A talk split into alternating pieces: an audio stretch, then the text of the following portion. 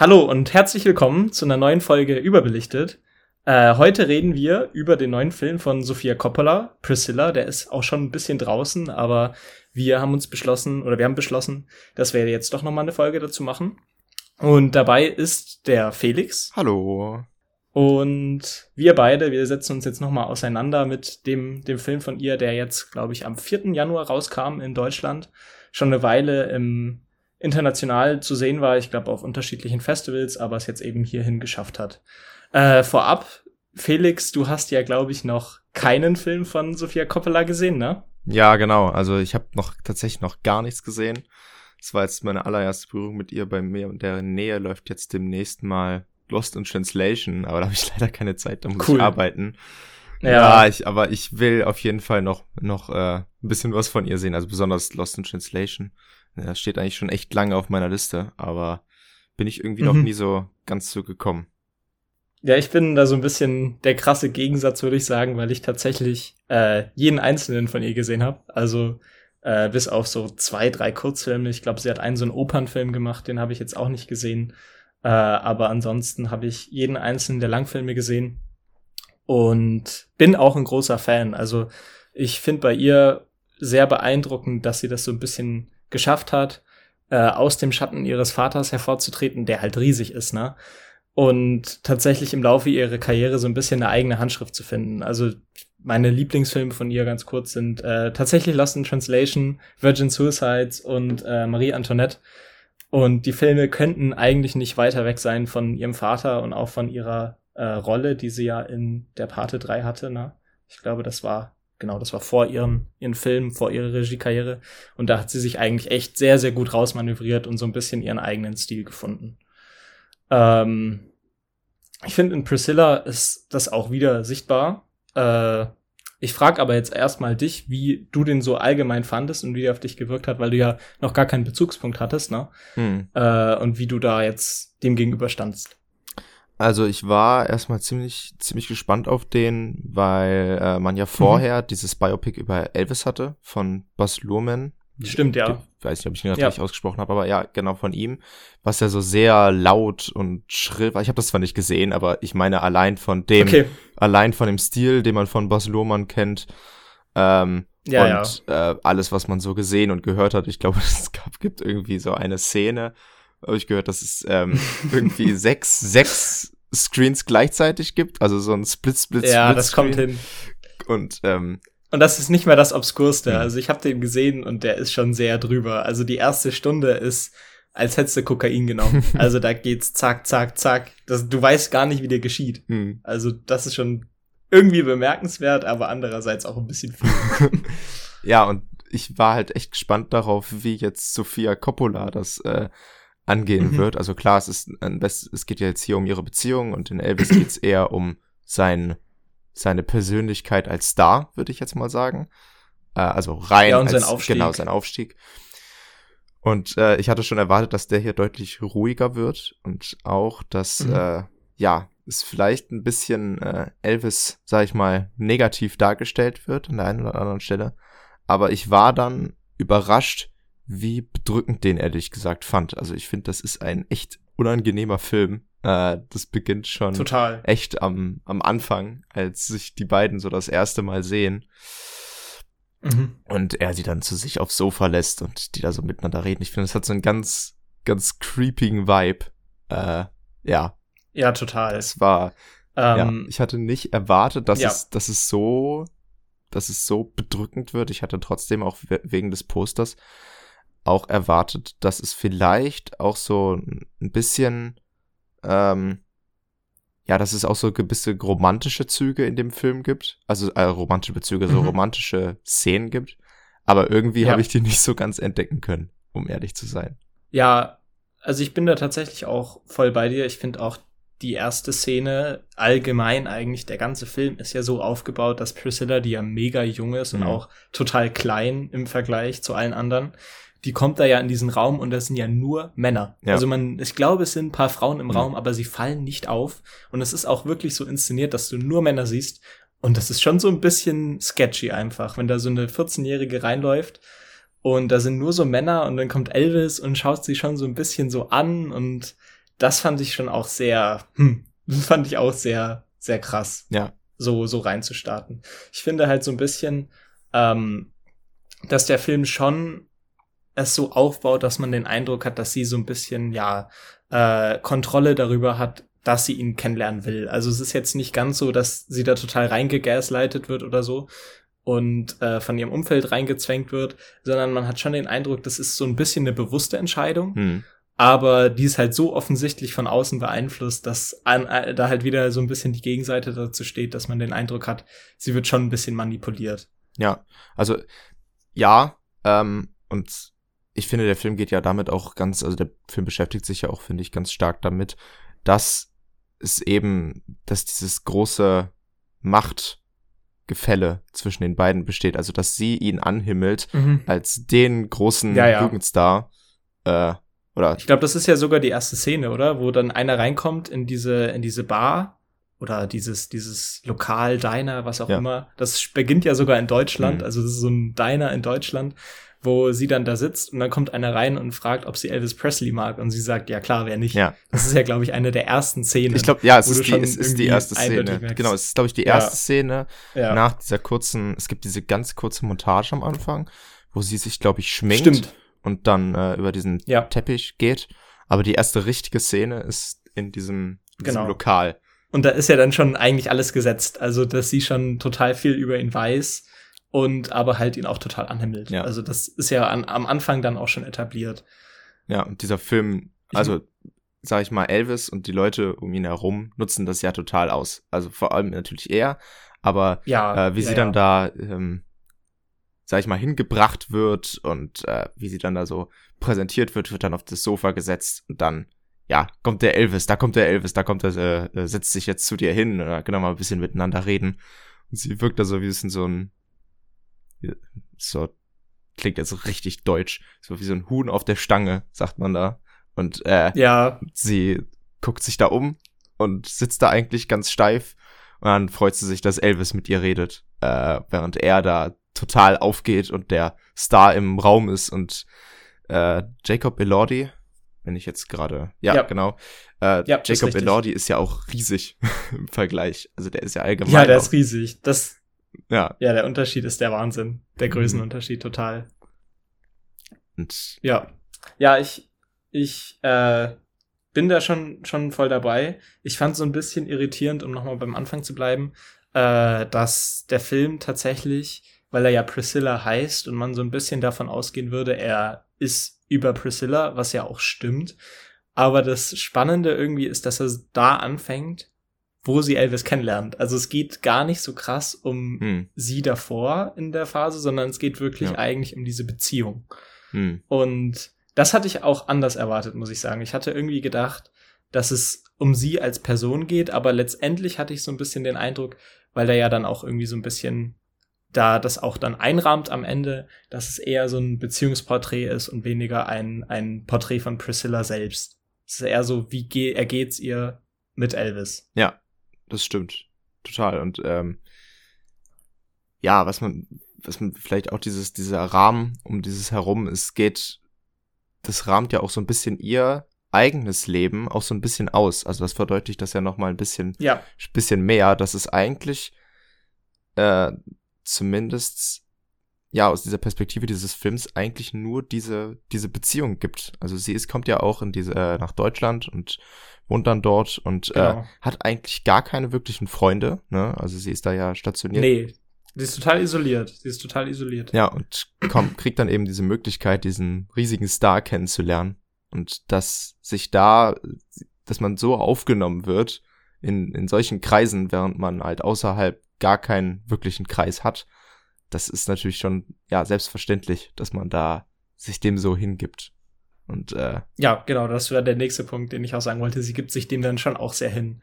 Also man, man hat dann schon den Eindruck, dass sie da auch voll dabei ist und sicher dann auch irgendwann mit ihren Eltern so ein bisschen anlegt, weil sie sagt, sie will den unbedingt treffen.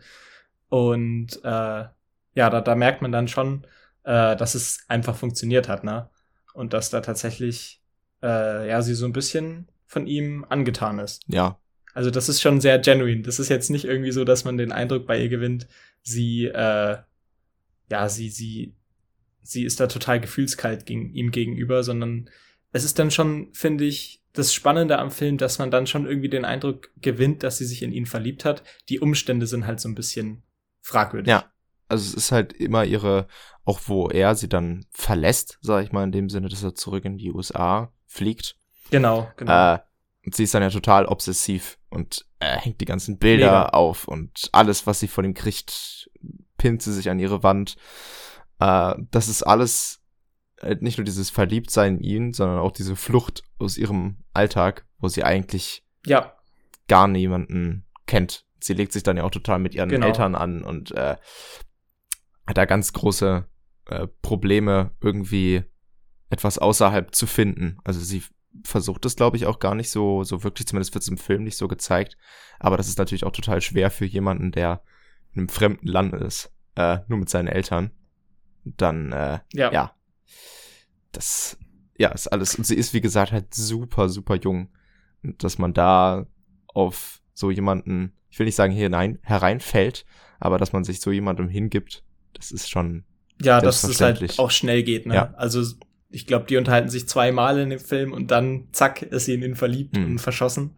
Es geht halt schon sehr, sehr schnell, aber es ist halt, wie du gesagt hast, total glaubwürdig, weil sie halt ansonsten wirklich in, das ist ein ganz typisches Coppola-Thema, was in diesem Film halt ganz auch extrem zentral dann wird, ist halt dieser goldene Käfig, in dem sich ihre Figuren eigentlich fast immer befinden. Und in dem sitzt sie eigentlich schon am Anfang. Also ihr geht's ja eigentlich super und sie sitzt da und trinkt ihre Cola und man hat schon den Eindruck, ihre Eltern sind einigermaßen wohlhabend. Mhm aber sie ist eigentlich total eingesperrt und abgeschottet ja. und hat halt niemanden. Und deswegen ist diese, ja, diese, dieses Kennenlernen mit Elvis halt so schnell für sie so überzeugend. Mhm. Das bringt der Film, finde ich, dadurch eigentlich ganz gut rüber. Ja, sie sitzt ja am Anfang auch in diesem Lokal, sitzt sie da ja auch so einsam und wartet eigentlich darauf, dass irgendwas passiert. Und auch später genau. und danach gibt's eigentlich nur noch ihr Zuhause, wo sie dann äh, drin sitzt. Äh, mit ihren Eltern vielleicht oder in ihrem Zimmer oder in der Schule sieht man sie auch eigentlich nur ganz, ganz einsam, ganz wie sie, also wenn man sie sieht, äh, in den wenigen Szenen, ja. dann geht sie da eigentlich allein durch die Gänge oder sitzt allein. Und unterhält sich eigentlich nie. Nee. Sie unterhält sich nie mit irgendwelchen Klassenkameraden ja. oder so, sondern sie ist eigentlich da immer total abgeschottet. Und man hat dann schon schnell den Eindruck, dass das Zentrale am Film, aber auch irgendwie an ihrem Leben in der Phase halt dann Elvis Presley wird. Was so ein bisschen ja, wie du gesagt hast, halt obsessiv dadurch wird, dass er ihr ja eigentlich fast nie schreibt oder sich nie bei ihr meldet. Mhm. Also sie hat ja fast nie äh, Kontakt mit ihm in ja. der Phase, wo er dann zurückzieht nach USA und sie in Deutschland ist, aber wird halt total obsessiv. Ja, also für, für ihn ist, ist sie, oder zumindest wirkt es ein bisschen, dass sie ein ja ein Neben ein Nebenaspekt seiner Welt ist, sage ich jetzt mal. Und er kommt, also er, genau, er, tut, er ja. tut so, als ob das nicht so wäre, als er sie dann äh, tatsächlich dann mal anruft, dann sagt er so, oh, ich hab dich nie vergessen und äh, mm. äh, ja, sowas halt. Äh, aber eigentlich, wenn das so wäre, dann würde er sich ein paar Mal öfters melden. und sie selbst Wird baut ja, halt alles ja. drum herum auf. Ja. Wird ja auch im Laufe des Films total klar. Ja weil wir können ja schon mal so ein bisschen weitergehen. Genau. Äh, sie besucht ihn ja dann auch einmal, nachdem äh, sie die Eltern sehr, sehr lange überzeugen muss, aber sie kriegt es dann hin. Hm. Und äh, darf ihn dann eben in den USA besuchen, in dieser riesigen äh, Villa und diesem, ja, es ist eigentlich so ein ganzes Anwesen. Ja. Ich, es hat auch einen Namen, aber ich habe den vergessen.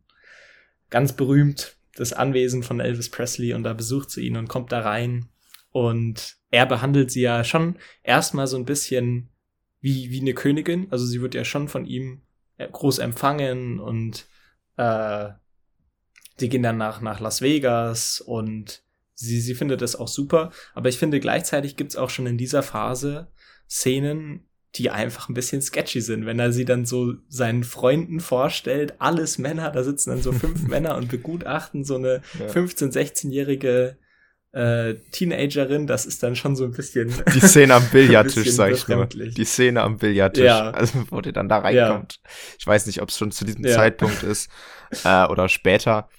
Äh, ich glaube, ich glaube, das ist bei dem Besuch. Also mhm. ich glaube, es ist recht spät beim Besuch, aber mhm. ich glaube, es ist in dem Besuch. Ja, wo sie irgendwie da hinkommt, dann stehen da so sechs Leute drumherum und betrachten sie da. Ja, ja. Das ist, ja, es ist, äh, und sie wird sie wird wirklich wie so ein Schoßhündchen von ihm betrachtet. Ja. Also sie wird da so, so begutachtet, oh, sie ist aber süß und dann ist halt auch irgendwie gut. Also mhm. es ist mhm. total oberflächlich, wie mit ihr umgegangen ja. wird.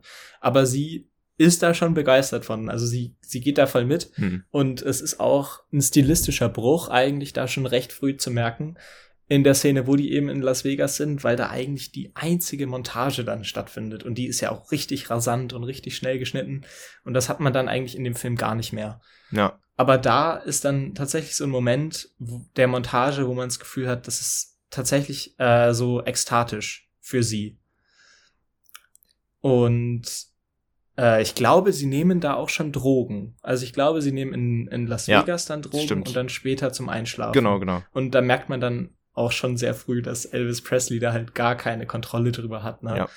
Und sich die Drogen so ein bisschen reinhämmert, als wären die nix. Mhm.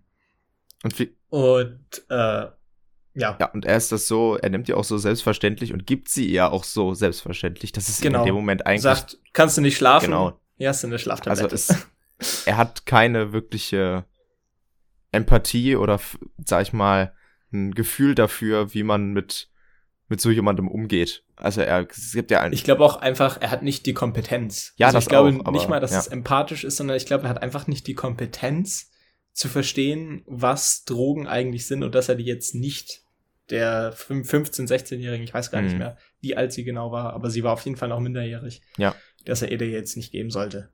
ja. Das, halt, das checkt er gar nicht. Mhm. Er, er, ihm stellt sich gar nicht die Frage, ob das jetzt schlecht ist. Ja, das stimmt. Und er, wie gesagt, es ist für und ihn so ein, das ist aber auch, gehört für mich auch dazu, dass er sie für ihn so ein Nebenaspekt ist. Und dann sagt er, hier, nimm mal diese Pille hier, da kannst du mit schlafen.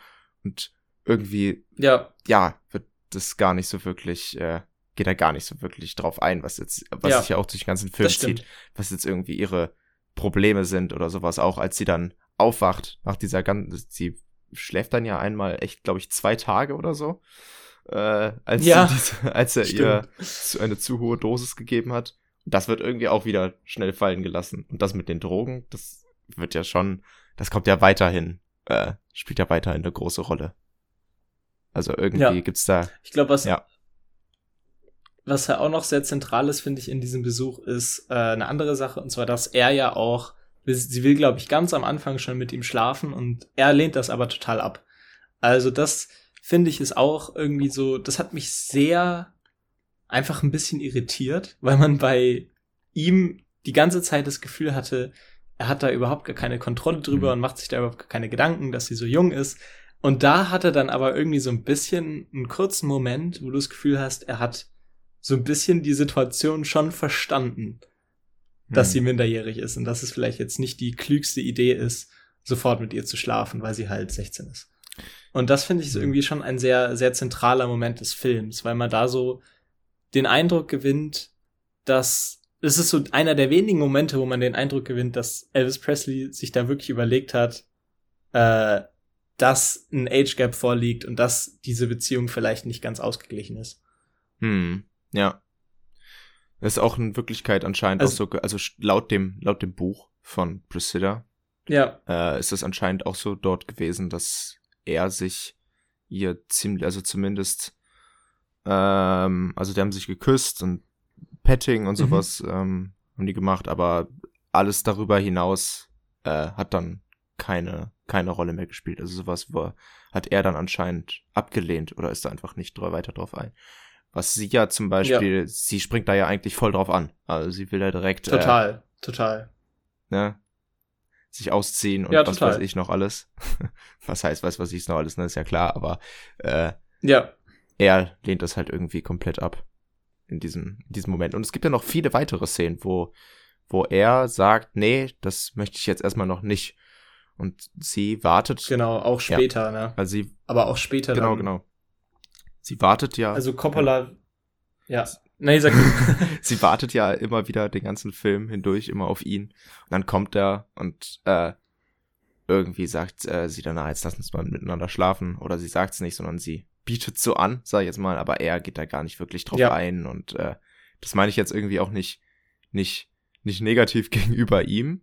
Äh, aber es stellt so ein bisschen heraus, dass sie eigentlich nur auf, auf so etwas wartet äh, und eigentlich Total. gar nichts also anderes finde, mehr hat.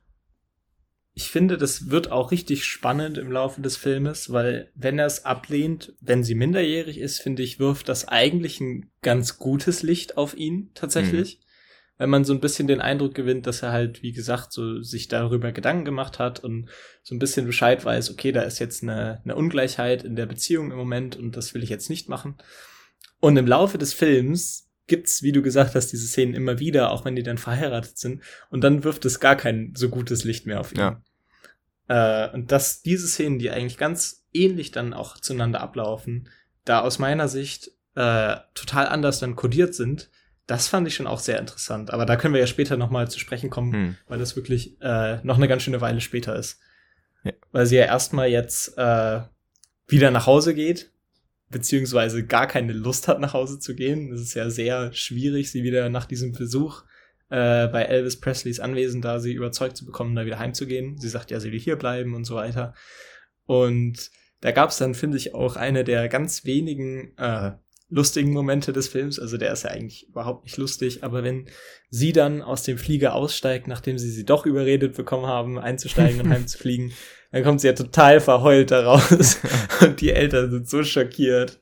Also das fand ich schon auch ziemlich lustig, wie sie da einfach auch, weil das so ein bisschen ein lustiges Spiel damit ist, dass in Priscilla ja äh, neben den Figuren eigentlich das Zentralste das Make-up und die Kostüme sind. Mhm. Und wenn sie halt da so verheult rauskommt und das ganze Make-up läuft ihr übers Gesicht, hat das fast so ein bisschen eine selbstreferenzielle Note, dass sie so ein bisschen, ja, sie so reflektiert, wie viel Make-up hier gerade eigentlich äh, die ganze Zeit aufgetragen wird. Weil das ja wirklich irgendwann überhand nimmt. Ja, mit 14 oder 15, ne? 15 wahrscheinlich sind es ja. Ja, 16, genau. Ja. Genau. Ähm, genau, wo du jetzt von Kostümen sprichst, äh, würde ich auch gerne mal überleiten zu dieser einen Ankleidungsszene, in der mhm. äh, Elvis die Kostüme be bewertet oder die Kleider, die sie sich aussucht. Ich glaube, das ist es beim ersten oder beim zweiten Besuch. Ich weiß es gerade gar nicht mehr. Das ist beim zweiten Besuch. Ich könnte mir sogar vorstellen, dass sie da schon permanent bei ihm ist. Okay, das weiß ich gerade nicht mehr ganz so genau. Ich glaube schon. Äh, aber auf jeden Fall gibt es diese, diese Szene und er bewertet ja alle und sagt, nee, das steht dir nicht, das finde ich schlecht. Und, und sie geht ja. da die ganze Zeit wie so, so ein Laufsteg, während da auch um ihn herum sitzen auch noch so vier oder stehen vier weitere Männer, glaube ich, die auch alle so mit dem Kopf nicken oder, sag ich mal, sie, sie ja, betrachten. Ja. Und sie sagt dann auch einmal, ja, Total. dieses Kleid mag ich, mag ich gerne. Und er sagt dann, nee, das erinnert mich an eine Zeit an der Army ja. oder sowas. Das sagt er auch einmal, wo es so ein bisschen camouflageartig ist, wo es dann später eine Szene gibt. Also klar, es ist ein bisschen auch der Kultur der USA geschuldet.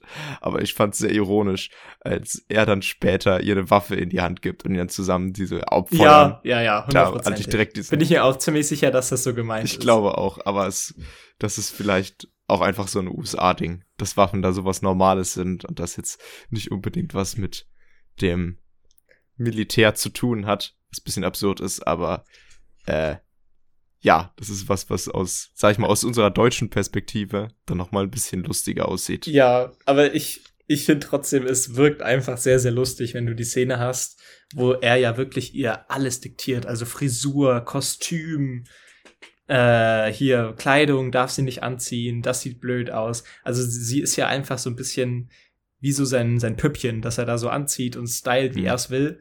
Aber die Waffe, die kann sie haben. die kriegt sie in die Hand gedrückt. Mehr kriegt sie nicht. Vielleicht noch ein Schoßhündchen, aber Genau, das, das fand ich. Das Schoßhündchen. das ist, glaube ich, noch.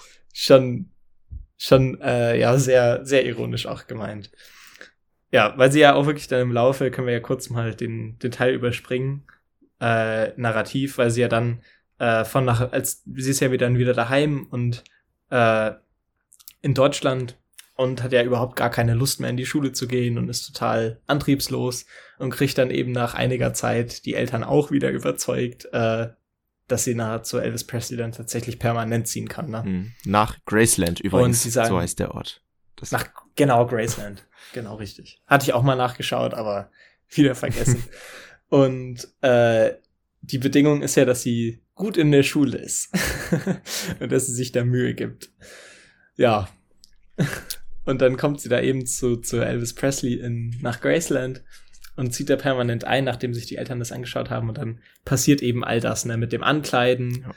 Ich glaube, die erste Maßnahme ist aber tatsächlich, dass Elvis sie begrüßt und sagt, so, hier hast du ein Schoßhändchen. Und dann werden erstmal alle vorgestellt, äh, die Bediensteten und so. Und es stellt sich dann ja eigentlich schon da recht schnell raus, dass das Leben da eigentlich nicht so ist, wie sie sich das vorgestellt hm. hat. Ne? Wobei, ähm, als sie dort ankommt, wird sie, glaube ich, äh, wird sie meines Wissens nach nicht von Elvis begrüßt, denn der ist noch, glaube ich, einen Film am Drehen. Stimmt. Und sie ja, kommt dahin ja, ja. und ist erstmal allein. Äh, also sie ist dort, dort, wird dort mit denen allein gelassen. Ja, du hast recht. Und was dort auch eine sehr, eine sehr krasse Szene ist, es gibt diesen einen Raum, in dem zwei Frau, junge Frauen arbeiten ähm, und mhm. sie geht da rein und unterhält sich, glaube ich, so ein bisschen mit denen über was weiß ja, ich. Ja. Und dann kommt, glaube ich, der Vater von Elvis äh, rein und sagt, hier wird gearbeitet, raus. So. Und sie ja.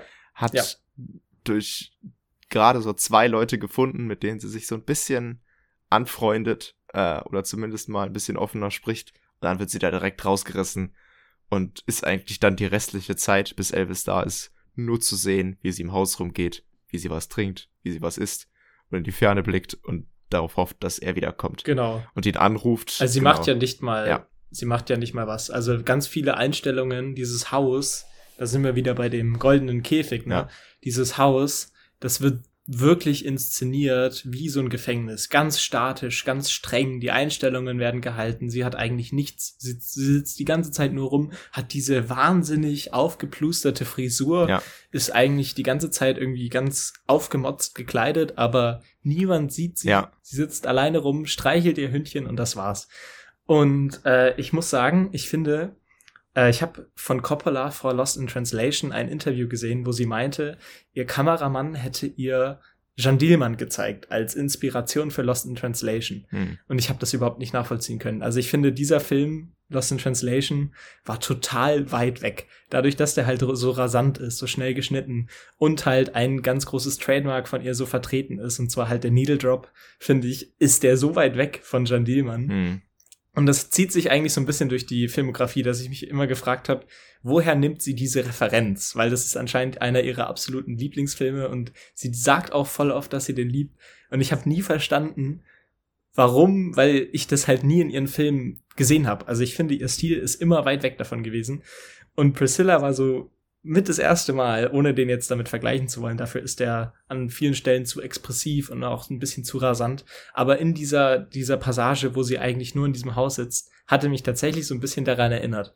Weil es halt total statisch ist und sie halt auch so die, den Mut hat, ihre Einstellungen sehr, sehr lange zu halten. Was, glaube ich, für viele schon auch ein großes Problem werden könnte, weil man da halt wirklich in diesem Mittelteil, wo sie bei Elvis in der, in der Bude sitzt, da passiert eigentlich fast nichts. Da hast du nur ja. diese statischen Einstellungen.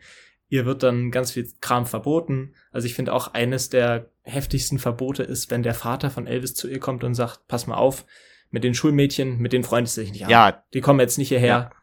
Da dachte ich mir auch so, was? also es war schon so ein echt ein heftiger Moment, wenn du einfach einen jungen, einer jungen Frau, ich meine, sie ist da glaube ich dann 17, also Teenager, junge Frau, wenn du ihr verbietest, sich in einem neuen Ort zu sozialisieren, hm. dann keine Chance.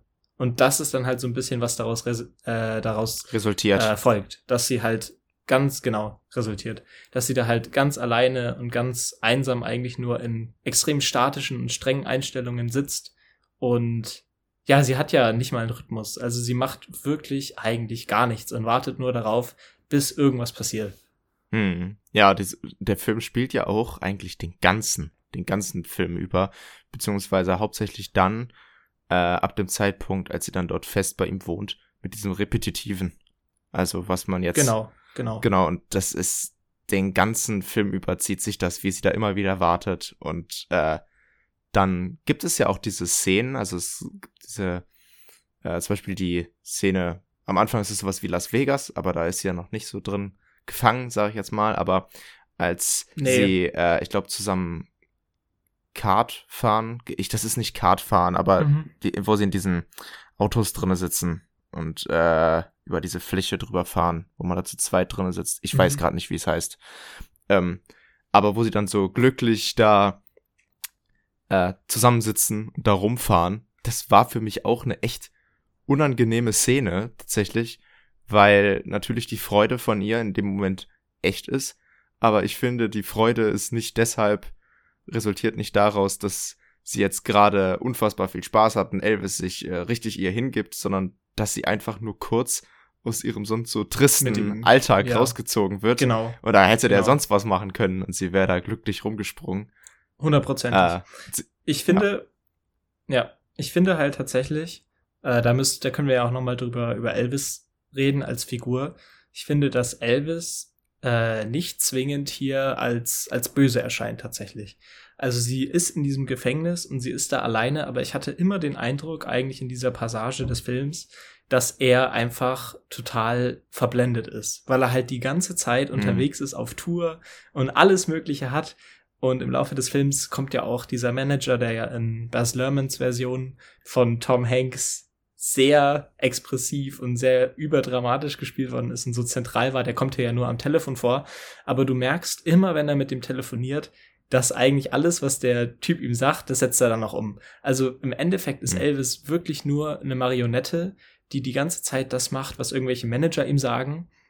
Und ich finde, diesen Eindruck gewinnt man eigentlich schon in dieser, in diesem Teil des Films, wenn die Verbote, die Priscilla hat, eigentlich nicht von ihm kommen, sondern immer von seinem Umfeld. Also der Vater sagt es immer, eigentlich sagt es fast immer nur der Vater. Also ich wüsste jetzt nicht, ob irgendjemand noch ihm was verbietet, aber der Vater verbietet ihm eigentlich, er äh, verbietet ihr ganz, ganz viel. Hm. Und ich finde, da wirkt es halt einfach so, als ob Elvis völlig verloren ist in seinem, in seinem Ruhm und gar nicht wirklich checkt, was abgeht. Das ist ein guter Punkt. Äh, allerdings hatte ich schon das Gefühl, wenn die da zu zweit sind, dass er sich von ihr eigentlich, äh, auch wenn sie da zusammen sind, gerade im späteren Verlauf des Films, dass er sie gar nicht mehr wahrnimmt. Mhm. Also es gibt immer noch ja, dieses, total. Es gibt noch dieses, ähm, das mit diesem Kleid, das kommt ja nochmal vor, wo er ihr sagt, ah, das steht dir nicht, äh, zieh dir was anderes an. Äh, das kommt, gibt's mindestens noch ein weiteres Mal. Oder was am, am allerstärksten finde ich ja, wo er die Bücher für sich entdeckt. Sag ich mal so, diese Bett sitzt ja, und so ja. ganz prätentiös diese Bücher durchblättert und irgendwas daraus vorliest. Und sie sitzt daneben und, und denkt sich, was will dieser Typ gerade von mir? Der lässt mich, ja, der lässt dann, mich hier die ganze Zeit allein und dann kommt er wieder und dann will er mich hier belehren. Was willst du von mir eigentlich? Ja. Und das ist, finde ich, auch genau die Szene, wo ich vorhin meinte, ähm, wenn man so ein bisschen die Sex oder die, das Ablehnen der Sexszene in den, im frühen Verlauf des Films sieht und das jetzt sieht, dann wirkt es halt jetzt einfach, als würde ihr keine Aufmerksamkeit schenken wollen. Ja. Und wirft ein total negatives Blick, äh, Licht auf ihn. Hm. Äh, also ich finde, da dreht sich das halt extrem. Ich habe halt nur das Gefühl, dass Coppola das schon auch so inszeniert, dadurch, dass halt alles im Film davor kam und du das Gefühl hast, der Typ ist die ganze Zeit auf, äh, auf Tour und auch nimmt die ganze Zeit Drogen und wird von links beeinflusst, von rechts beeinflusst, hat man einfach das Gefühl, dass er irgendwann durch ist und dass er gar nicht mehr wahrnimmt, was passiert.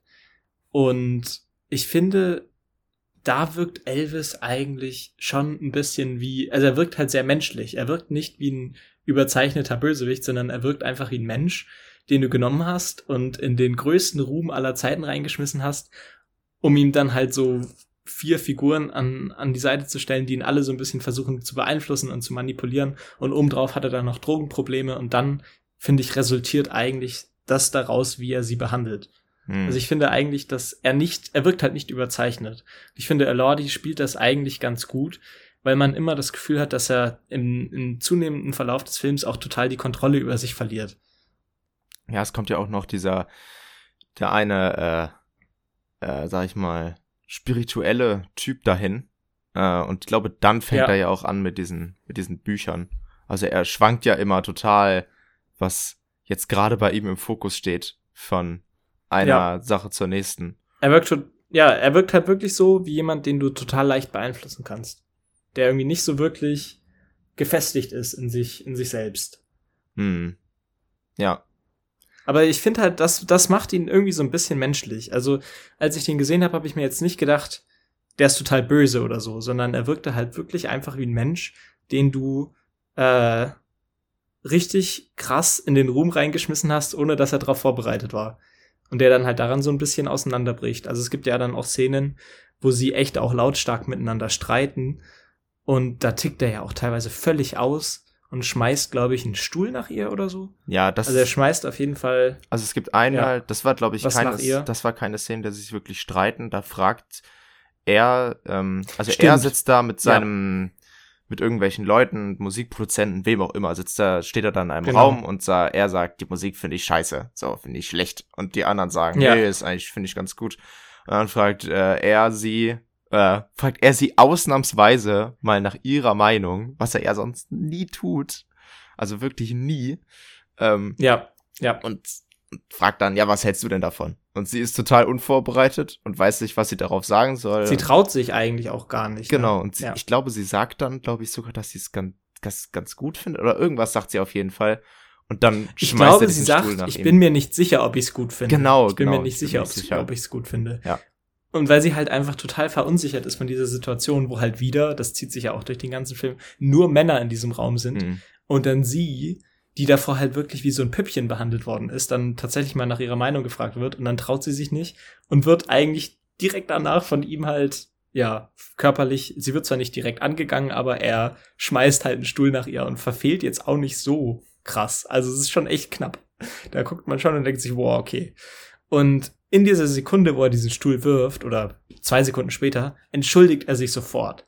Und du hast da einfach das Gefühl, der hat keine Kontrolle über sein Leben und hat die ganze Zeit äh, Stimmungsschwankungen ja. und ja, ich fand, das war eine sehr, sehr bezeichnende Szene, wo man einfach mhm. das Gefühl gewonnen hat, er ist nicht wirklich böse, aber er ist halt total, total verloren und versteht überhaupt nicht mehr, was abgeht. Ja. Ja, dieses Pip. Was auch so passend für eine Coppola-Figur ist. eine Figur, die verloren in ihrem Ruhm ist. Das ist meistens nicht so aggressiv bei ihr. Also die meisten Figuren, die verhandeln sich da, äh, behandeln, ja, verhalten sich so, verhalten sich dann eher wie Priscilla und ziehen sich so ein bisschen zurück.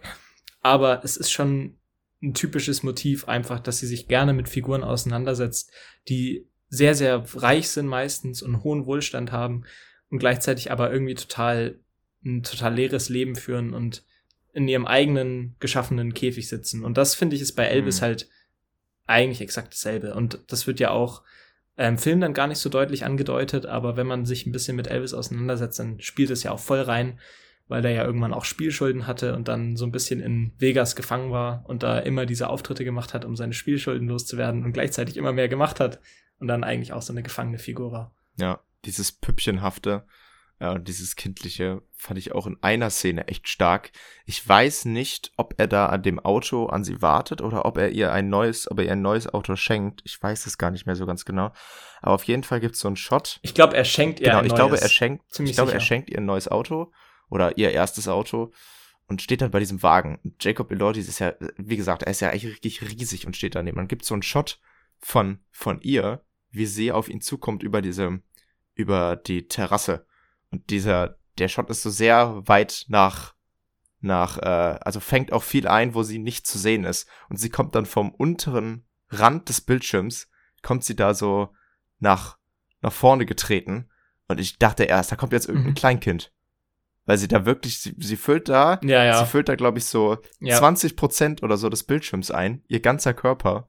Und, und äh, das war auch nochmal so eine sehr gute Verbildlichung davon, wie eigentlich gerade die Beziehung zwischen denen ist. Sie kommt da hin und ist so ein kleines aufge, aufgespritztes Püppchen oder äh, und kommt da hin und ist da so ein riesiger Typ mit so einem fetten Auto, was er ihr da gekauft hat. Und sie darf jetzt hingehen und ihn küssen und sich bedanken. Und dann darf sie vielleicht auch mal fahren. Ja, ich finde, da ist vielleicht auch der Kontext, weil wir den so ein bisschen übersprungen haben. Äh, ganz interessant, weil sie ja die Schule da fertig gemacht hat. Also sie hat ja ihren Abschluss bekommen. Mhm. Und äh, ich glaube, wir haben den auch wahrscheinlich übersprungen, weil halt ihre Schulzeit nicht so spektakulär ist, weil sie halt eben nicht Freunde machen darf, also sich nicht mit Leuten anfreunden darf. Sie darf die nicht heimnehmen. Äh, und deswegen ist sie eigentlich die ganze Zeit total distanziert und auch nicht sehr gut. Also mhm. sie ist, glaube ich, die ganze Zeit kurz davor durchzufallen. Ja. Und am Ende schafft sie es zu bestehen, indem sie praktisch ihren Mitschülerinnen sagt, lasst mich abschreiben und dann könnt ihr Elvis treffen. Ja. Also dadurch besteht sie dann letztendlich ihren Abschluss und kriegt dann von Elvis dieses Geschenk, was auch so eine, so eine sehr ja, schwierige Spirale ist, dass man halt das Gefühl hat, sie ist gefangen, nutzt aber irgendwie so ein bisschen diesen Status aus und frisst sich da eigentlich dadurch immer tiefer rein, weil sie halt ihren Abschluss nicht gescheit gemacht hat und sie auch wirklich damit nichts anfangen will. Also sie hat diesen Abschluss gemacht und sucht sich danach aber keinen Job, sondern setzt sich eigentlich dann nur noch in dieses Haus und von da an wird es eigentlich immer extremer, ihre Abhängigkeit. Mhm. Das ist auch die, mit der Mitschülerin ist auch die einzige Szene des Films, glaube ich, wo sie mit irgendeiner Mitschülerin spricht. Also ansonsten ja. sieht man sie nie mit irgendwem reden. Man hört viele über sie tuscheln und sie nimmt das auch wahr. Ähm, ja, ja. Und sie wirkt da ja auch total, total fehl am Platz, wenn sie da mit so einer riesen Frisur irgendwie ankommt. Ähm, ja, ja, wirklich, äh, total. Also sie ist da, kann da gar nicht in irgendeiner Weise Kind sein, sondern ist immer die, die Frau oder die Freundin von Elvis Presley. Äh, und, ja. Also Kind sein hundertprozentig ist da überhaupt nicht der Fall. Genau, und dann, überhaupt nicht. Also das ist ja eh das Krasse. Du hast da nie das Gefühl, dass sie das Leben eines normalen Schülers lebt. Also zu, zu 0 Prozent mhm. bin ich voll bei dir. Und zu dem, was du sagst nach der Schulzeit, das stimmt nicht so ganz, weil sie sagt, sie findet oder sie will am Anfang einen Job finden. Also sie hat irgendwie gesagt, hey, also sie fragt ihn, glaube ich, übers Telefon, hey, Aha. ja, ich will jetzt diese eine Sache mal so ein bisschen nebenbei da arbeiten. Das fände ich eigentlich eine, Stimmt, ganz, das fände ich eine ja. ganz schöne Idee. Und er sagt dann, nee, nee, das, äh, die, äh, mich ja, ja, oder die recht. Karriere, Baby, sagt er dann zu ihr. Und äh, dann ist es auch direkt wieder abgehakt und sie sitzt wieder rum und trinkt ihren Tee und guckt die Ferne und streichelt ihren, ihr Schoßhündchen. Und dann zieht sich dieses Repetitive wieder komplett durch, während er da irgendwo Genau, und da hat sie dann auch gar nichts mehr. Dann hat sie ja nicht mehr diese Schule als Ausgleich, ja. auch wenn die so trist ist, aber sie hat dann nichts mehr. Sie hat dann einfach nur noch das Rumsitzen und das auf ihn warten. Ja. Und zu allem Überfluss haben wir ja schon angedeutet, wenn er dann tatsächlich irgendwann kommt, später im Film, da ist er dann häufiger zu sehen, da äh, ist die Zeit mit ihm nie sehr, sehr hm. schön, weil er halt aggressiv wird, weil er eindeutig drogenabhängig ist und weil man irgendwie so ein bisschen merkt, seine Karriere auch entgleitet ihm. Also das ist ja auch etwas, was Elvis dann schon auch passiert ist, so ein bisschen. Der, der kam ja dann wieder zurück, glaube ich. Ich bin jetzt kein Experte, aber äh, ich glaube, es gab schon eine große Phase, wo man das Gefühl hatte, Elvis äh, verliert so ein bisschen den, den Anschluss und äh, seine Karriere und da merkt man dann schon auch immer, dass er sehr, sehr angespannt ist im Laufe des Films äh, an gewissen Stellen, ja. wo er dann auch mit seinem Manager da telefoniert und sie guckt sich das halt eigentlich immer an, aber traut sich gar nichts zu sagen, sondern beobachtet eigentlich nur maximal und ist da total außen vor. Und während er weg ist auf irgendwelchen Tourneen oder Filmproduktionen, äh, bekommt sie dann gleichzeitig, während in ihrem Leben nichts passiert, die ganze Zeit mit, wie über irgendwelche Affären von ihm berichtet wird. Ja, und, stimmt. Äh, ja, ja. Sieht dann eigentlich die ganze Zeit, übers Fernsehen sieht sie, glaube ich, nichts, aber über, äh, über die Zeitung halt ganz viel und bekommt da jedes bisschen mit und macht sich dann da Gedanken. Ich meine, sie hat ja nichts, worüber sie sich sonst Gedanken machen kann und vergräbt sich dann ja. die ganze Zeit in diesen Affären, ob die jetzt wahr sind oder nicht. Es spielt dabei eigentlich auch überhaupt gar keine Rolle. Ähm, be be zumindest bezogen darauf, ob es verständlich ist, dass sie sich dort ja so drin verliert. Also sie guckt sich das dann alles endlos an und fragt ihn dann darum und er winkt das eigentlich immer ab. Er winkt das immer ab, genau. Ich finde, das ist ganz zentral, dass er halt auch immer das abtut und sagt, wenn, wenn du mit mir zusammen sein willst, dann musst du das aushalten. Ja. So sagt er eigentlich ja. immer. Das und äh, ich finde, dadurch, dass es nie aufgearbeitet wird, brodelt das eigentlich die ganze ja. Zeit in ihr. Also ich finde genau all, alles Mögliche, was sie mal anspricht. Also ich finde ganz viel ist da unter der Oberfläche, ähm, was da auch vieles nicht angesprochen wird. Aber wenn sie Sachen mal anspricht, ja. werden die ganz schnell wieder unter den, unter den Teppich gekehrt und werden dann oft selten, vielleicht ein oder zweimal oder vielleicht auch nie wieder angesprochen. Und gleichzeitig hat man das Gefühl, dass sie das aber die ganze Zeit mit sich herumträgt. Also sie sitzt da und steht da rum und hat eigentlich gar nichts, worüber sie sonst denken könnte, als über diese Sachen. Und, äh, und ja. bei den Affären, da kommt das ja auch dann wieder zurück, indem sie ja dann irgendwann Affären beginnt. Also das kommt ja dann auch im Laufe des Films, dass sie dann irgendwann Affären hat und ich vermute schon, das kommt auch einfach daher, weil sie eben, weil er das mhm. immer so abtut und sagt, das musst du aushalten können. Und dementsprechend ist da halt die, die Hürde nicht da, ne? Also ja. ich habe da schon das Gefühl, dass das sich darin wieder widerspiegelt, dass sie halt total einfach dann noch anfängt, Affären zu haben. Und da sich auch nicht so groß Gedanken drüber macht. Also man hat da schon den Eindruck, die kommen einfach. Das ist jetzt nicht so ein großer Schritt, sondern hm. die passieren einfach. Aber das ist, glaube ich, erst echt spät im Film, glaube ich, oder? Also das kommt ja jetzt nicht schon in der Mitte, oder? Ja, das ist spät her, aber das kommt schon recht bald nach der Szene, wo er dieses Buch liest und sagt, ich schlafe hm. jetzt nicht mit dir, sondern ich muss mich jetzt hier bilden. Also ich glaube, recht bald danach fängt es dann schon an, dass sie sich auch anderweitig dann umguckt. Und das macht sie halt echt beiläufig. Also der Film inszeniert das jetzt auch nicht so als großen Moment, mhm. sondern das ist einfach, ja, kommt halt davon. Ja. Ja, allgemein, das ist. So, äh, ich glaube auch. Ja, was meintest du? Ja, sag du. Nee, nee. äh, diese Distanz zwischen den beiden, finde ich, äh, ja, die wird im Laufe des Films auch irgendwie immer größer. Also am Anfang hat man noch argumentiert, dass es so eine gewisse Verbundenheit gibt, so zwischen den beiden, also dass, dass er sich für sie so ein bisschen interessiert. Äh, aber irgendwie wird das im Laufe des Films halt halt immer weniger.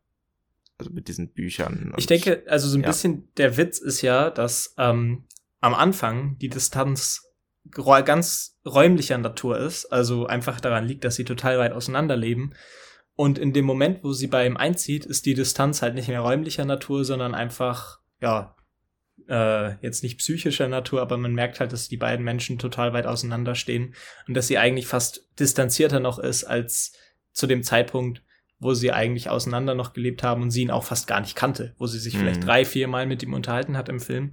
Da hat man eigentlich das Gefühl, dass die Bindung zu ihm mehr da ist, als äh, dann, wenn sie ihn eigentlich wirklich kennenlernt, was so das das Obskure eigentlich an dem Film ist, weil man das irgendwie nicht erwarten würde. Die Gespräche zwischen den beiden sind ja auch total banal. Also was die da austauschen, das ja, ist ja, ja für eine Am wirkliche Anfang. Liebesbeziehung, aber auch später. Ich finde auch später ist das, wird das nie besonders tief. Später reden die ja fast gar nicht mehr miteinander. Also am Anfang hm. äh, reden die ja schon ab und zu, aber wie du sagst, es ist halt immer recht banal und bleibt recht krass auf der Oberfläche.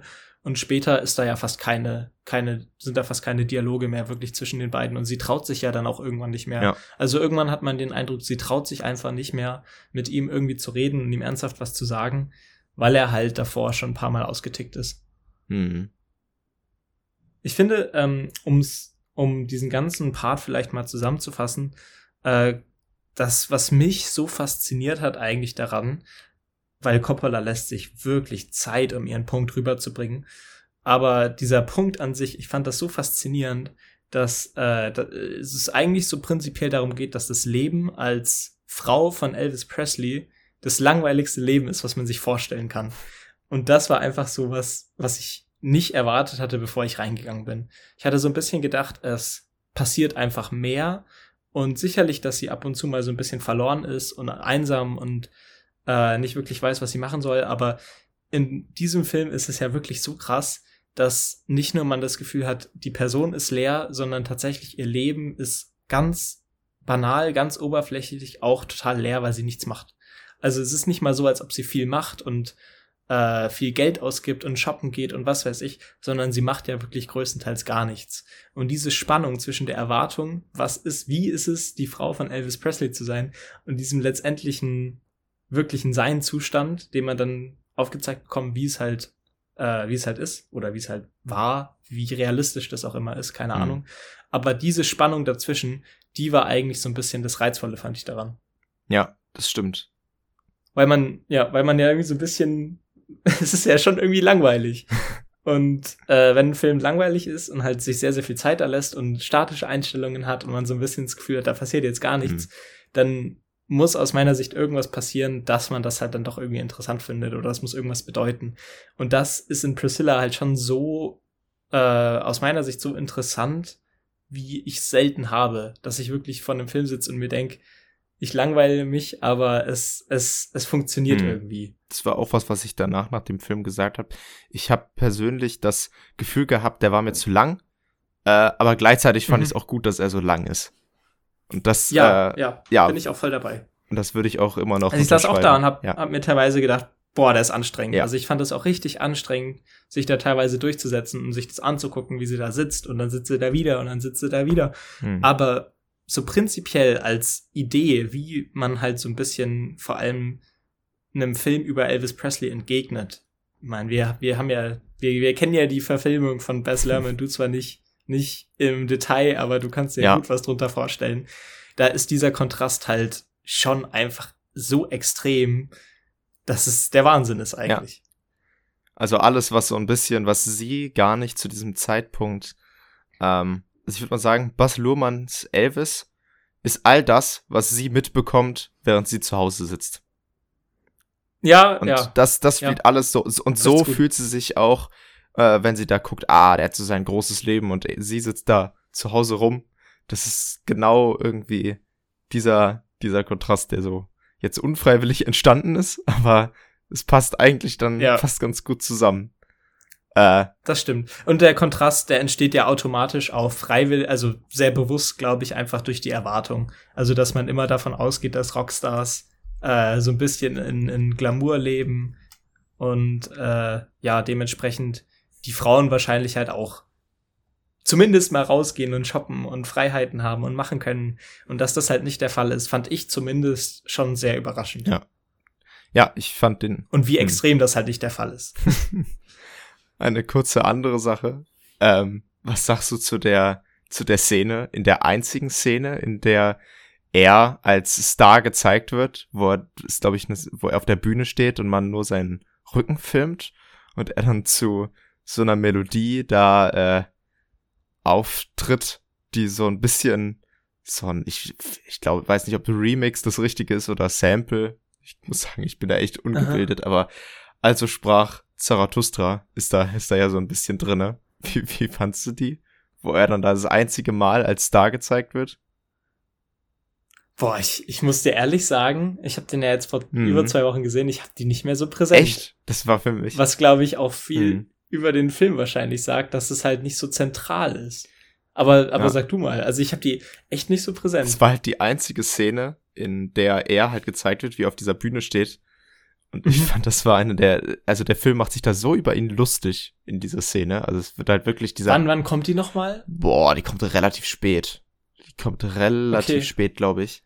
Ähm, und äh, ja, ich weiß, ich weiß nicht mehr ganz genau zu welchem Zeitpunkt.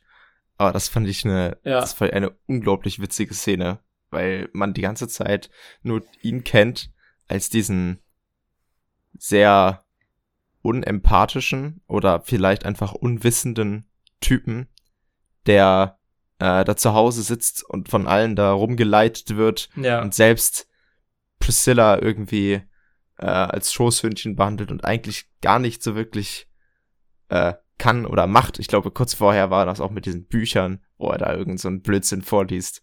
Und dann ist er dort in dieser, in dieser Szene und macht das zu dieser Musik. Also es muss man, muss, muss man sich nochmal selbst angucken, die Szene, weil ja. es ist ein bisschen komisch, die gerade ja, zu beschreiben. Muss ich nochmal gucken. Muss ich nochmal gucken. Also ja. irgendwie ist es nicht so krass hängen geblieben. Krass. ja. ähm, muss ich noch mal schauen. Also ich wollte den eh eigentlich noch mal schauen, aber ich habe es jetzt zeitlich nicht geschafft, deswegen mhm. nur einmal, aber äh, werde ich dann drauf achten. Ja, du wirst, wirst sie direkt erkennen. äh, ja, bin ich mir auch sicher. Dann eine, ich, ich würde mal auch, wo wir jetzt bei Songs sind, würde ich jetzt mal gerne wissen, was du zum, zum Ende sagst. Äh, mhm. Vorher, weiß ich nicht, ist ein bisschen komisch, dass wir das jetzt sagen, aber Spoilerwarnung. wir, ich meine, wir reden hier eigentlich die ganze Zeit über irgendwelche Szenen und um ganz ehrlich zu sein, ist es auch ein Film, den man nicht wirklich gut spoilern kann, also beziehungsweise nee. äh, vieles ne, ähm, kommt halt durch dieses Repetitive und und man ja. muss, genau, man muss halt sich an Szenen orientieren, weil sonst ist es halt eine sehr schnell heruntergebrochene Handlung. Ja. Äh, und ich glaube nicht, dass man diesen Film großartig irgendwem spoilern kann. Vielleicht außer das das Ende halt so ein bisschen, aber auch das eigentlich nicht so wirklich, wenn man sich schon ja, denken kann. Vor allem, wenn man sich, ja. wenn, man, wenn man schon weiß, äh, vielleicht auch ein bisschen den Hintergrund, dann ja, ja. ist es schwierig. Genau. Aber dann würde ich jetzt einmal kurz auf das Ende zu sprechen kommen. Nämlich, mhm. was sagst du zu I Will Always Love You als letzten Song? Ja, war, war, glaube ich, ein heftiger Kontrast, ne? Also, wenn man, wenn man sich anschaut, dass es ja komplett auseinandergeht, ne? Mhm. Und ich, ich würde jetzt einfach mal so sagen, wie es ist. Sie verlässt ihn ja. Ja. Also sie, sie verlässt ihn am Ende. Und dann hast du halt dieses sehr kitschig, sehr romantische Lied darüber gelegt, was halt eigentlich so ein bisschen für den ganzen Film spricht, ne? Dass man halt irgendwie das Gefühl hat, da geht was komplett auseinander und gleichzeitig hat man halt diesen Mantel der, der großen Liebe drüber, den es, glaube ich, in der Öffentlichkeit schon auch noch lange so gab. Also, wenn ich, wenn ich so mit Leuten rede, die, meine Eltern zum Beispiel, die da vielleicht noch so ein mhm. bisschen Bezug zu haben, die haben schon auch die beiden als großes Ehepaar im, im Kopf. Und das waren sie halt einfach nicht, ne? Mhm. Und ich finde halt, dieser, dieser Needle Drop am Ende, der, der ist halt nochmal dieser Kontrast in a nutshell so ein bisschen. Ja, ich fand das Ende auch, also irgendwie sehr ironisch. Ich glaube, so meintest du das jetzt auch. Äh, ja. Dass es ein sehr ironisches Ende ist. Gleichzeitig habe ich dann jetzt aber auch irgendwie gelesen, dass Priscilla, ja, und ich glaube, dass es auch von Sofia Coppola auch ironisch intendiert ist. Aber gleichzeitig ist es jetzt. Ja, ja, 100%. Aber gleichzeitig äh, es ist jetzt halt so, dass Priscilla ja immer noch den Namen von, von Elvis trägt, also immer noch äh, Priscilla ja. Presley heißt. Und ich glaube, ja. soweit ich das weiß, das hat mir eine Freundin hinterher gesagt, dass sie wohl auch neben ihm beerdigt werden möchte. Was ich dann auch schon irgendwie. Kann gut sein, was ja. ich dann auch schon irgendwie, sag ich mal, krass finde. Und das hat mir dieses Ironische vielleicht so ein bisschen wieder genommen.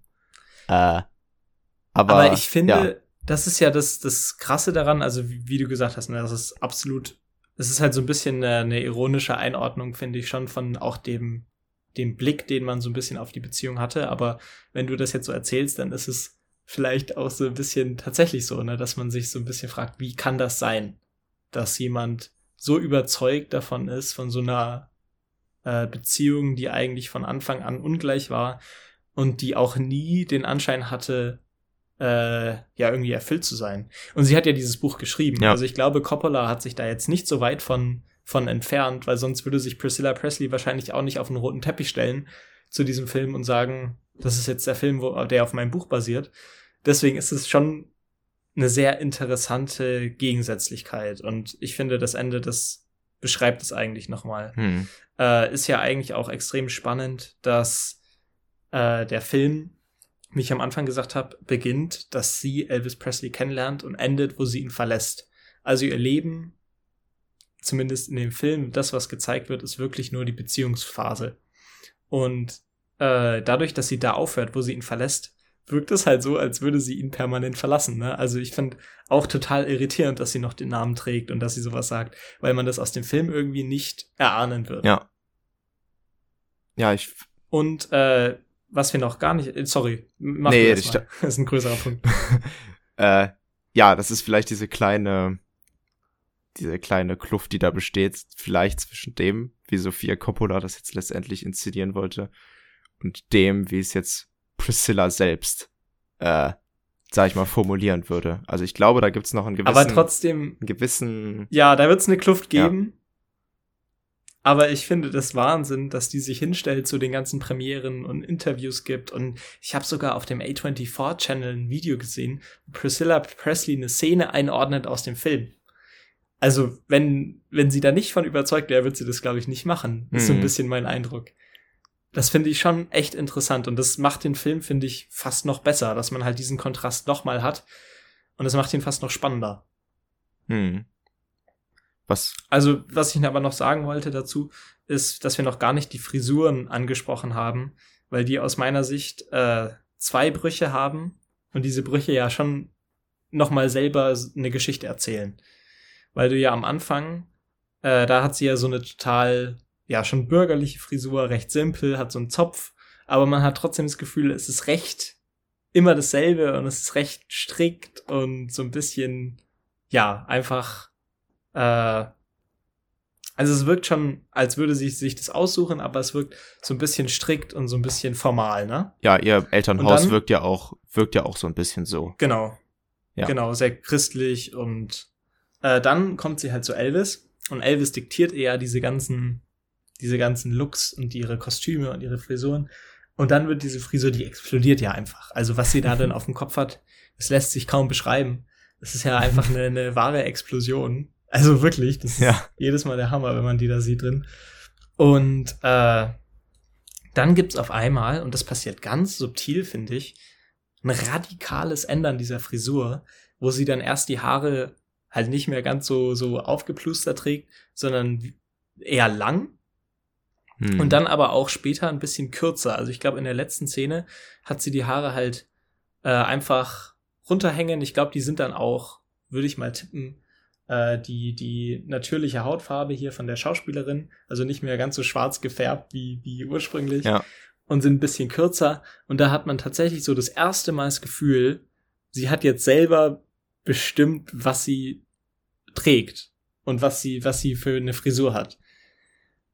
Und diese Frisur ist so ein Kontrast zu diesem aufgeplusterten Leben, was sie davor geführt hat, dass ich war da mit einem Kumpel drin, der hat sich zu mir gedreht und hat gesagt, das ist doch jetzt eine andere Schauspielerin, als sie die andere Frisur hatte.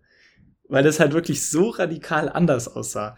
Und ab dem Moment, wo sie diese Frisur hat, finde ich, wird eigentlich diese Trennung vollzogen und beginnt es, dass die sich halt auseinanderleben, erst so ein bisschen langsam und dann sagt sie ja auch zu ihm, ist jetzt Schluss.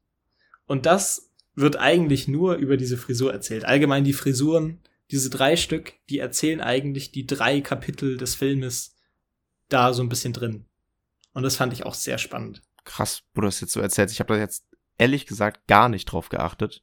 Äh, also natürlich, okay. dass den ersten, den ersten Wechsel man, bekommt man natürlich mit. Das ist, das ist ja, klar. Ja, klar. Der, der ist ja, ist auch ja ganz oft, Der ist ja auch ganz offensichtlich. Äh, aber ja. den letzten, den habe ich gar nicht, gar nicht so wahrgenommen. Also jetzt äh, krass. Also habe ich tatsächlich gar nicht Also es ist wirklich extrem. Ja. Sie hat auch echt eine andere Haarfarbe. Sie hat dann braune Haare und davor hat sie ja total schwarze und trägt die halt einfach wieder so ein bisschen simpler, aber man hat halt das Gefühl, dadurch, dass sie ein bisschen kürzer sind als als sonst, dass es selbstbestimmt ist und dass da jetzt niemand gesagt hat, die musst du jetzt so tragen. Und ich finde, das ist eigentlich der Moment gewesen des Filmes, der wirklich die Katharsis war. Also ich finde, das war die größte Katharsis des Filmes, noch mehr als dass sie ihn verlässt, dass sie so ein bisschen selber trägt, was sie will und selber die Frisur hat, die sie will. Und da muss man vielleicht auch echt mal die, die schauspielerische Leistung hier von Kaylee Spaney rausheben, die äh, Priscilla spielt, weil ich finde, sie spielt das in diesem, in dieser letzten, in diesem letzten Absatz, wo sie dann sich von ihm trennt, wirklich auch mit so einer gewissen Befreiung, die, die man dann auch echt spürt. Also ich fand, das kam richtig gut rüber. Hm. Ich finde aber auch sie den ganzen, den ganzen Film über, hab ich sehr gut, finde ich, nachvollziehen können, wie sie sich fühlt. Auch obwohl sie, extrem, obwohl extrem. sie eigentlich die ganze Zeit nichts macht. Äh, Extrem bin ich voll bei dir. Ich finde auch total, dass, äh, dass das super schwer werden kann, wenn du eine Figur porträtierst, die sich so ein bisschen freiwillig in so eine Beziehung reinmanövriert und dann da festsitzt, dass man irgendwann sagt, ich habe genug von der und irgendwie die ist mir zu sperrig. Aber das ist hier, finde ich, nicht der Fall. Also ich finde, sie spielt das wirklich so, so glaubhaft und halt auch so ein bisschen so, äh, ja tatsächlich auch menschlich, dass man da total mitgehen kann und dass man das auch nachvollziehen kann. Und das fand ich war schon, es ist schon so ein bisschen das Herz des Filmes, dass die Performance halt so gut funktioniert, weil ich glaube, sonst wäre man nicht bereit, damit zu gehen. Ja, also dieses Verschlossene, würde ich jetzt mal sagen, jetzt auch nicht nur von der von der, jetzt habe ich das, den Namen des Anwesens schon wieder vergessen, Graceland. Ähm, ich auch, Graceland, äh, sehr gut. nicht, also das Verschlossene innerhalb dieser, innerhalb von Graceland und das Verschlossene von ihr selbst na, zu ihrer Außenwelt hin, das dem Zuschauer so zu öffnen wie hier, das fand ich wirklich stark. Also das habe ich, äh, ja. ja, ich dachte schon, hatte schon eher erwartet vor dem Film, dass das ähm, nicht so ein ruhiger Film ist, wie er jetzt letztendlich geworden ist. Ja, ja. Der halt auch voll viel, also ich finde auch, ähm, neben den Frisuren, was ich ja schon ein bisschen erklärt habe, dass der da ein bisschen was drüber erzählt, äh, erzählt er auch echt eine Menge über seine Kostüme. Also es ist auch sehr krass zu sehen, wann sie die Kostüme trägt, die Elvis mag und wann sie die trägt, die er nicht mag. Weil sie trägt meistens die, die er nicht mag in der zweiten Hälfte des Films, wo sie sich halt echt viel streiten. Mhm. Und sie trägt die, die er mag, glaube ich, wenn er gar nicht da ist. Was halt auch nochmal so ein bisschen eine Erzählung in sich ist, ne? Ja, also er, wenn, wenn er, wenn er da ist, dann will er eigentlich, dann will sie sich eigentlich mal richtig befreien. Und wenn er nicht da ist, dann ja. sehen sie sich wieder nach ihm, dann, um irgendwie genau, jemanden zu haben, genau. mit dem sie reden kann. Ja, genau. Also, genau also sie sehnt sich eigentlich nach etwas, was sie gar nicht, äh, gar nicht braucht. Oder exakt eigentlich etwas genau, anderes, genau. aber sie kennt halt nichts anderes, ne? Also seit sie halt 14, 15 ist, ja. ist das halt ihr ganzes Leben. Äh, und ja, damit spielt der Film, finde ich, ziemlich gut. Total, total. Und ich finde halt auch, wie gesagt, die, die Main Performance von ihr, die, die verdeutlicht halt so ein bisschen dieses reservierte, aber gefangene äh, in so einer nachvollziehbaren Art und Weise, dass man da halt wirklich sehr, sehr empathisch äh, mitgehen kann. Was finde ich eine schwere Aufgabe ist. Also gerade bei so einer, so einer äh, Figur, die auch so bekannt ist und so einem Film, der sich ja auch so ein bisschen zur, zur Aufgabe gesetzt hat, da jetzt den, den Blick einzunehmen von ihr, das ist schon, glaube ich, schwierig, dann zu sagen, man spielt so eine reservierte Figur, die schon auch Entscheidungen trifft, die nicht immer nachvollziehbar sind, auf so eine Art und Weise, dass man das Gefühl hat, da kommt trotzdem was durch. Und das macht aus meiner Sicht halt den Film aus, dass die Figuren und sogar Elvis alle so eine gewisse Menschlichkeit haben, die man nachvollziehen kann. Und ja, die das halt, die kein sehr simples Bild zeichnen. Also es ist jetzt kein Film, der irgendjemanden verteufelt oder äh, klare Aussagen trifft, sondern es sind schon auch viele Grauzonen, finde ich, dabei. Ja, und dieses gegenseitige. Gerade emotional. Genau. Und dieses gegenseitige nicht verstehen oder nicht entgegenkommen, was sich durch diesen ganzen Film zieht, das schwebt mhm. da ja irgendwie auch die ganze Zeit mit. Und äh, ja. Ja. Genau. Ähm, ich muss ganz ehrlich sagen, mehr habe ich jetzt persönlich nicht zu sagen. Ich glaube, ja. Aber hat dir gefallen, dein erster Kopfverladen? Ne? Hat, hat mir gefallen, auf jeden Fall. Ich bin echt sehr gespannt Weil auf Lost in Translation. Ich wusste vor der Folge, ich wusste vor der Folge überhaupt nicht, wie du den findest. Mhm. Und äh, hat mich jetzt schon sehr gefreut, dass du da mitgehen konntest, weil ich sagen muss, ich nachvollziehen kann, dass Leute damit Probleme haben.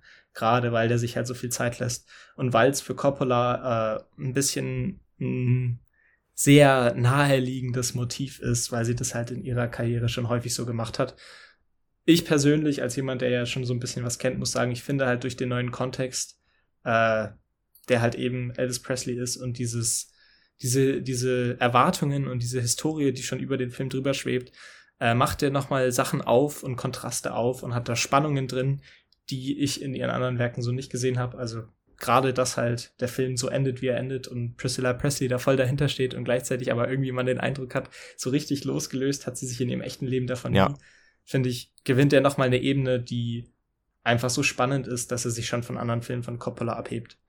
Dementsprechend bin ich dem auch sehr, sehr positiv dann, dann entgegengestellt letztendlich. Das ist ein, ein gutes Schlusswort, finde ich. Ja. Ja. Finde ich auch. okay. ja, dann, dann hoffen wir, ne, dass der Film euch auch gefallen hat, falls ihr ihn gesehen habt. Falls nicht, kann man auf jeden Fall machen. Ich glaube, der kommt demnächst auf Mubi. Er kommt auf jeden Fall auf Mubi. Demnächst ist immer so ein bisschen schwierig, mhm. aber irgendwann wird er auf Mubi sein. Also wenn ihr da ein Abo habt und der vielleicht im Kino nicht läuft, weil der, glaube ich, schon auch ein bisschen untergeht in den anderen Releases, äh, kann man den da nachholen. Und ich glaube, das, das lohnt sich. Man muss halt so ein bisschen äh, bereit sein, auch, dass es ab und zu mal so ein bisschen sperriger und langsamer wird. Repetitiv. der zweite Akt eigentlich allgemein repetitiv ist. Ja. Dementsprechend, danke fürs Zuhören. Und tschüss, bis zum nächsten Mal. Ciao, ciao.